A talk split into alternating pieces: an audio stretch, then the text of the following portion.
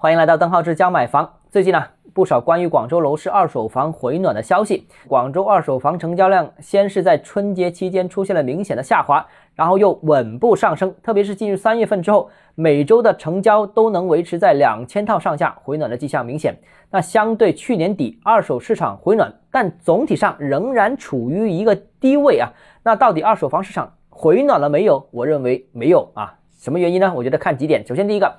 一手市场还没有回暖，而二手市场通常回暖是要滞后一手房市场一到两个月的。目前啊，广州一手仍然低迷，单周成交大概是在一千五百套左右，只有正常水平的百分之七十左右。那在刚刚过去的月份，全市一手房总共网签的才六千多套，理论上楼市是不可能单独回暖二手楼市，而一手仍然处于低迷的。更需要注意的是，当前一手开发商给予的优惠力度更大。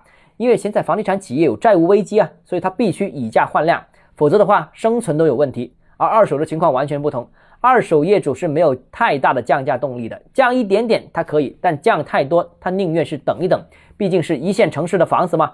二手业主也是长远看好这个城市的房潜力的，那所以一时半会卖不出去，他就没必要割肉去卖房啊，宁愿先等一等啊。所以你说二手房独立走出一个行情，超越一手房，我觉得这个是不太可能的。价格上面，二手似乎也没有一手有优势。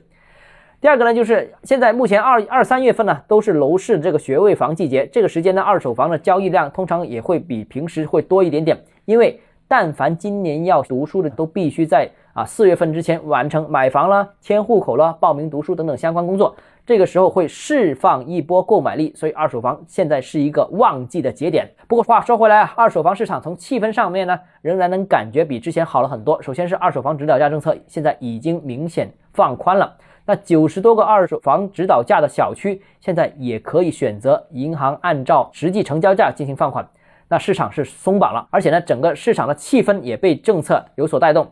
呃，管理层态度也转变了，呃，各种利好消息也不断推出。现在贷款的资格审查也放松了，放款的时间也快了，银行利率也比之前降了。那所以呢，哎，现在买方和卖方的悲观情绪呢也有所缓解，这也为市场复苏积累了力量。所以广州市场啊肯定会复苏的，但仍然需要一点时间。好了，今天我们节目到这里啊。如果你个人购房有疑问，想跟我交流的话，欢迎私信我或者添加我个人微信，账号是教买房六个字拼音首字母小写，就是微信号 d h e z j m f。我们明天见。